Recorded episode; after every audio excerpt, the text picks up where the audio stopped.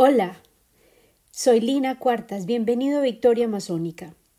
Nuestro episodio de hoy se titula Miguitas de Ternura, una súplica en la voz de un niño.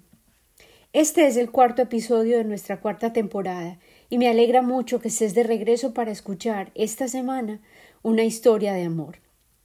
De nuevo, el título de nuestro episodio es Miguitas de Ternura. Si te sobran unas pocas, yo las necesito. He estado soñando con una imagen que se me grabó en la mente esta semana. La oí por primera vez en un reportaje narrado en el podcast El Hilo.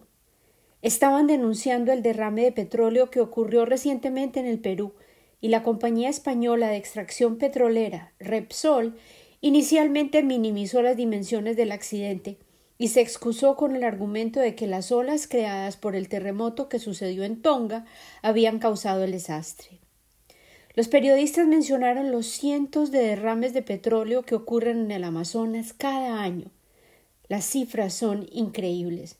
De acuerdo a datos recopilados por un reportero a quien entrevistaron en la nota llamado Joseph Zárate, hubo por lo menos 474 derrames de crudo entre los años 2000 y 2019. El mismo investigador, Joseph Zárate, también resaltó el hecho de que estos son incidentes recurrentes y se presentan debido a la falta de mantenimiento de los oleoductos, la negligencia de los extractores y en ocasiones ataques de quienes se oponen a las operaciones de las multinacionales o actores políticos. Sin embargo, mencionó un niño específico cuya fotografía había visto a raíz de un derrame que ocurrió hace seis años. El cuerpo del niño estaba cubierto por petróleo crudo. Él describió la manera en que el líquido negro y viscoso le cubría su pequeño cuerpo, lo que había sucedido a causa de su trabajo en la limpieza y extracción del petróleo que contaminó el río del que dependía su comunidad, el río Chiriaco. La compañía petrolera argentina, que sostenía operaciones en la extensa área, que ya era célebre por sus frecuentes derrames petroleros, contrató a los mismos miembros de la comunidad de todas las edades para que ellos mismos realizaran el trabajo de remoción del petróleo, cuando era la empresa como tal la que era responsable legalmente de realizar tal limpieza de manera profesional y ética.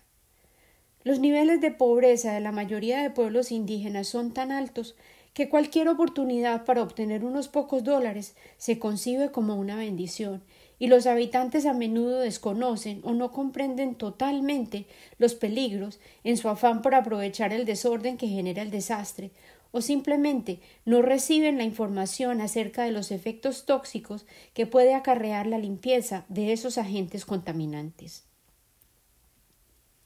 La imagen de la situación de ese niño se ha repetido una y otra vez en mi mente. El niño se llamaba Osman, y su salud, así como la de muchos niños que contrató esa compañía petrolera para recoger el petróleo, en baldes vacíos de pintura y sin equipo alguno de protección para su piel o sus sistemas respiratorios, se afectó de maneras que posiblemente nunca se denunciarán ni se comprenderán plenamente. Osman es uno de millones de niños que se afectan directamente por las toxinas que hemos liberado en el aire que respiran, la tierra que nutre sus alimentos, el agua que beben, los alimentos que producimos.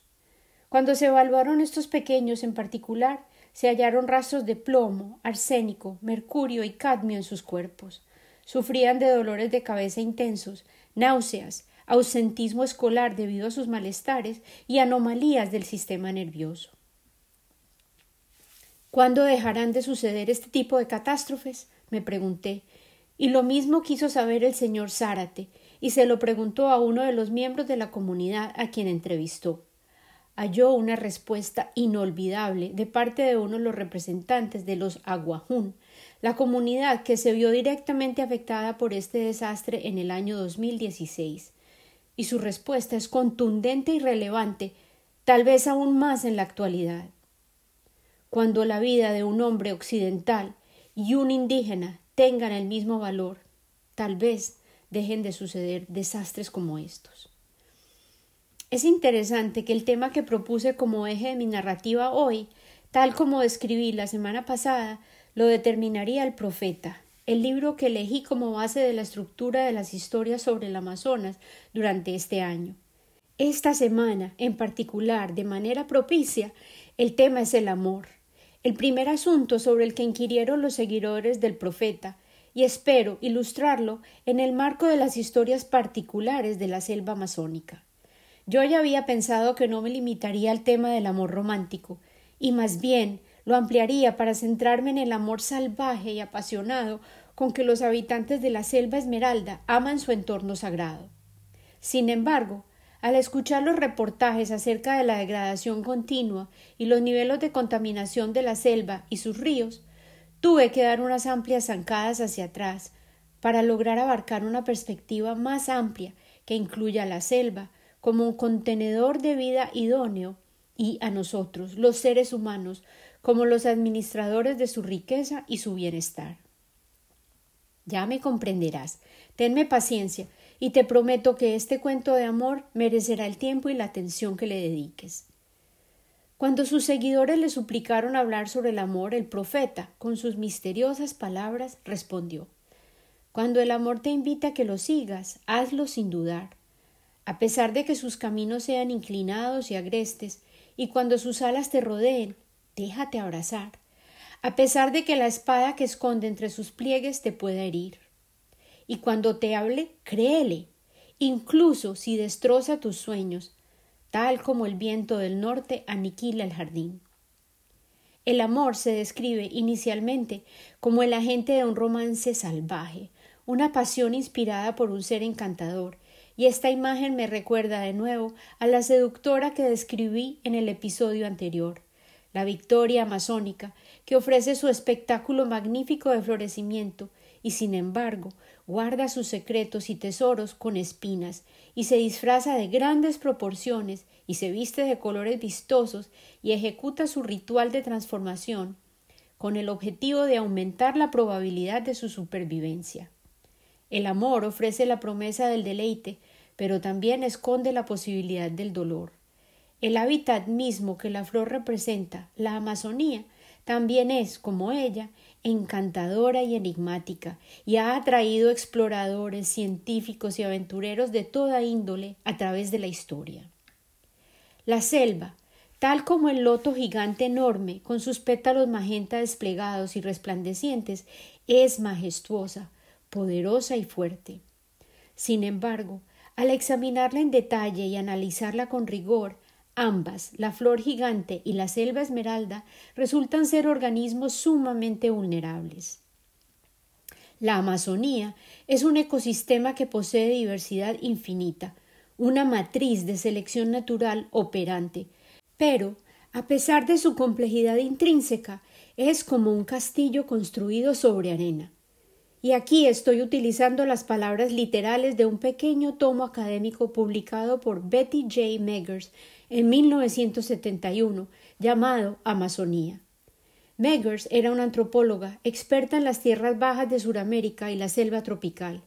Ella se especializó en el estudio de las comunidades que vivían en la densidad de la Amazonía y afirmó los cimientos no contribuyen en modo alguno a la fortaleza de la estructura, y si se extraen suficientes componentes o se debilitan los vínculos que la sostienen, la configuración de la selva misma puede colapsar o desaparecer.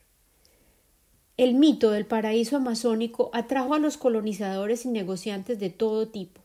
Durante los sesentas y los setentas, el gobierno incluso desarrolló programas para fomentar la población, especialmente en Brasil, y comenzaron los proyectos de construcción de autopistas para ir a domesticar la barbarie y explotar sus muchas riquezas.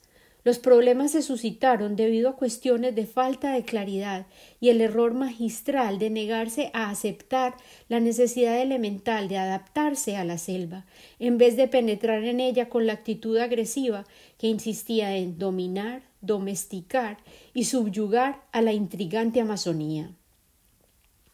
El Instituto Brasilero de Geografía predijo allá por los años setentas, al observar los mecanismos a través de los cuales los terratenientes insistían en desarrollar la selva, el área Amazonía no es adecuada para la explotación extensiva para la subsistencia, un desastre de proporciones enormes es inminente. Parece que hubieran podido prever la violación y el abuso a la que se ha sometido a la tierra amazónica por décadas y que ha incrementado en la actualidad, sobre todo bajo la administración desastrosa de Bolsonaro. La destrucción y el robo, la conquista y la división del monolito que constituía la selva no ha tenido en cuenta las realidades y particulares características de la Amazonía. El profeta parece hacer eco de estas advertencias acerca de los peligros de darle rienda suelta al deseo de poseer al ser amado. Porque el amor te corona, pero también te crucifica. A pesar de promover tu crecimiento, también te cortará los retoños. Incluso si se eleva hasta alcanzar tus alturas y acaricia tus más tiernas ramas que se agitan bajo el sol, descenderá a tus raíces y las sacudirá a pesar de que se aferren a la tierra. Como mazorcas de maíz, el amor nos recoge, nos macera para dejarnos desnudos, nos libera de nuestras corazas y nos tritura hasta volvernos polvo blanco, nos amasa hasta domarnos y hacernos dúctiles, y luego nos asigna un lugar sobre su fuego sagrado, de manera que podamos convertirnos en pan para el festín sagrado de Dios cuán diferente hubiese sido la aproximación a la selva si hubiese sido inspirada por el amor, si esa hubiera sido la actitud mental, con el mismo profundo respeto y entendimiento íntimo con el que sus habitantes originales la habían cuidado, la manera en que se adaptaron a sus exigencias y la habían respetado por milenios. Las comunidades indígenas leían sus ritmos de inundaciones y sequías, manejaban sus chakras de sustento básico en la densidad de la selva misma, honraban los animales y leían las plantas como si fuesen enciclopedias de vida, ricas en información y recursos. Esta semana aprendí un término nuevo que se aproxima a esta actitud mental. Se denomina el enfoque en las riquezas, y el propósito que persigue es registrar a las aspiraciones y posibilidades existentes dentro de cualquier persona o situación y no centrarse en las carencias o vulnerabilidades. Sin duda, constituye un cambio de perspectiva poderoso, pero prefiero en esta instancia proponer el amor como la esencia de una aproximación novedosa. El enfoque en la riqueza resuena con ecos de los intereses capitales, cálculos estimados que se centran en la riqueza que se podría obtener en la domesticación de lo salvaje aquella naturaleza indómita que tan convenientemente vemos como una entidad aparte de nosotros mismos. Sin embargo, de hecho, nosotros somos parte de la naturaleza y somos elemento activo dentro de la telaraña de la vida. E igual fueron nuestras raíces y nuestros retoños, o sea, nuestros ancestros y descendientes. Al explotar en exceso, destruir y abusar de la selva, la que en esta instancia es el símbolo de la vida misma, y en la voz de Diana Beresford Kroger, quien amorosamente afirmó en la introducción de su libro El bosque global. El bosque es el ambiente que realiza y lleva a cabo el sueño de cada hoja dentro de un ciclo de vida compasado y enorme, llamado vida. Nada está por fuera de ella. Todos le pertenecemos en una unidad que trasciende el todo. Y es posible, tal vez, que esto sugiera un Dios. Si es así, de hecho, todos somos sus hijos, cada lombriz, cada virus, mamífero, pez y ballena, cada helecho, cada árbol, cada hombre, cada mujer y cada niño, uno igual al otro, una y otra vez. Sus palabras, las de Diana Beresford Kroger, me regresan de nuevo al resplandor que observé en sueños en los ojos de Osman, tan similares a los ojos de Laurita, enmarcados por la selva. Ojos humanos vivos. Tus ojos, mis ojos, los ojos de cada ser humano, unidos por más similitudes que diferencias. Y me recuerda un poema que escribí hace muchos años cuando nació mi primogénita, con sus propios ojos curiosos y florecientes, para llenar nuestras vidas de significado. Mi poema se llama El llamado.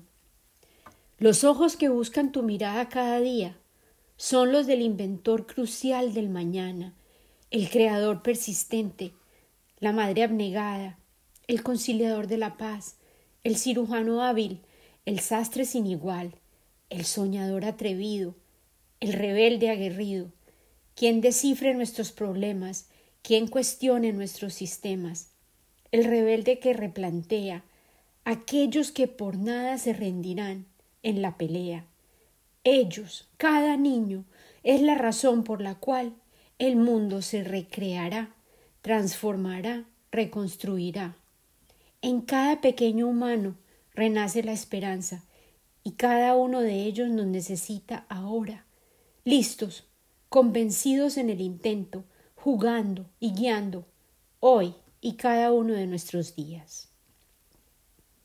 Sí, nos necesitan todos, aun los que deambulan por las calles, hambrientos y perdidos, aquellos a quienes se les ha escapado la esperanza, aquellos que hemos olvidado, a quienes llamamos los otros, los que hemos marcado como inmigrantes, refugiados, de piel oscura, a quienes tememos por ser distintos, a quienes queremos descontar, ignorar y hemos condenado al olvido por tanto tiempo.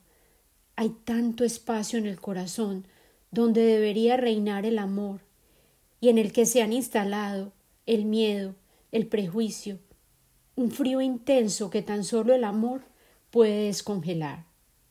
Cada niño es el heredero del bosque, de la capa arbórea del planeta.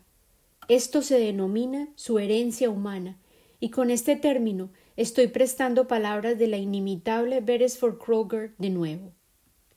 Inspirados por el amor, cada uno de nosotros puede elegir ser el defensor de su patrimonio. Los niños son personas, están llenos de dignidad, son pequeñas personas que aman y viven como nosotros, y nos están mirando, la generación de sus mayores, confiando en que los protegeremos y los cuidaremos. Este es un sistema de creencias sobre el cual hemos construido nuestras culturas por generaciones, y así hemos moldeado las sociedades en las que vivimos. Destrozar el bosque global es una traición profunda y personal de cada uno de los niños de este planeta. Es un robo que hacemos de su imaginación y un desfalco de su futuro. Porque si abres bien tus ojos verás, hay tanta riqueza en un solo niño. La concepción de un niño es la concepción de todo el conocimiento humano. En estas palabras, de nuevo veo los ojos de Osman, de todo niño, y recuerdo una canción del cantante y compositor argentino, Alberto Cortés, quien cantaba. Por las calles del mundo vaga un niño perdido, Lleva todas las razas sobre la piel. Si se cruza algún día en tu camino, pregúntale qué busca y te dirá miguitas de ternura yo necesito. Si te sobra un poquito, dámelo a mí. En su última estrofa le canta a un anciano. En las plazas del mundo toma el sol el abuelo, lleva toda la vida sobre la piel. Si le ves dando migas a las palomas, pregúntale qué busca y te dirá Miguitas de ternura yo necesito. Si te sobra un poquito, dámelo a mí. En su canción, el niño y el anciano pedían migas de amor, sobras, pero estamos llamados a darles mucho más que migas. Yo estoy haciendo un llamado por un gran amor, aquel tan grande como el que une a un bebé y a su madre, ese corazón grande, lleno de misericordia, que yace en los cimientos de nuestros vínculos compartidos de compasión humana aquella habilidad que poseemos de ser testigos del sufrimiento de otro y luego reaccionar de manera que podamos dar alivio a ese sufrimiento. Sí, este es el amor poderoso que nos enciende, como el arbusto que arde en la Biblia, ese amor que a menudo nos quema y así nos desprende todo aquello que no es esencial, para que nosotros mismos, al ser recreados, transformados y reconstruidos, seamos mejores amantes y entreguemos y demos todo lo que nos sea posible en nuestra jornada sobre la tierra. Que podamos mirar, franca y directamente, las necesidades de aquel al que hemos descuidado, las verdades que hemos ignorado, las cicatrices que hemos maquillado, y comprendamos que en realidad somos capaces de amar mucho más, de otorgar un trato más cariñoso y amable al otro, de ser más atentos con quienes amamos y de recordar, cuando miramos los ojos de otra persona, es igual a mí, es otro humano, igual a mí, capaz y merecedor de amor, el pegante del ser humano. El profeta concluyó sus palabras acerca del amor así. Todas estas cosas te hará el amor, para que puedas conocer los secretos de tu corazón, y que en ese conocimiento te conviertas en un fragmento del corazón de la vida. Él insistió. El amor tan solo busca llenarse a sí mismo, pero si amas y en él anhelas tener deseos, que sean estos tus anhelos, que te derritas y seas como un arroyo cantarino que canta su melodía para la noche, que puedas conocer el dolor que suscita demasiada ternura, que si te hiere algo, sea tu propia concepción del amor, que sangres a voluntad y con alegría, que te despiertes al alba con el corazón alado y des las gracias por otro día para amar, que descanses al mediodía y medites sobre el éxtasis del amor, y que regreses a casa al cerrar el día con gratitud, y luego que duermas con una oración por el ser amado en tu corazón y una canción de paz en los labios. Celebremos esta semana y volvámonos uno con un amor así de grande, que posee la capacidad de sanar nuestros corazones individuales y el corazón grande del mundo mismo. En amor con la humanidad y sus bosques primitivos, hábitat original de nuestros ancestros, Lina. Postdata. Este episodio está dedicado a Osman, el niño que halló la manera de visitar mis sueños y un hombre cuyo nombre nos convoca a todos a amar. Ahmad Arbery, quien fue asesinado por el color de su piel. Que haya justicia para él y para su familia. Que haya justicia para él y para su familia.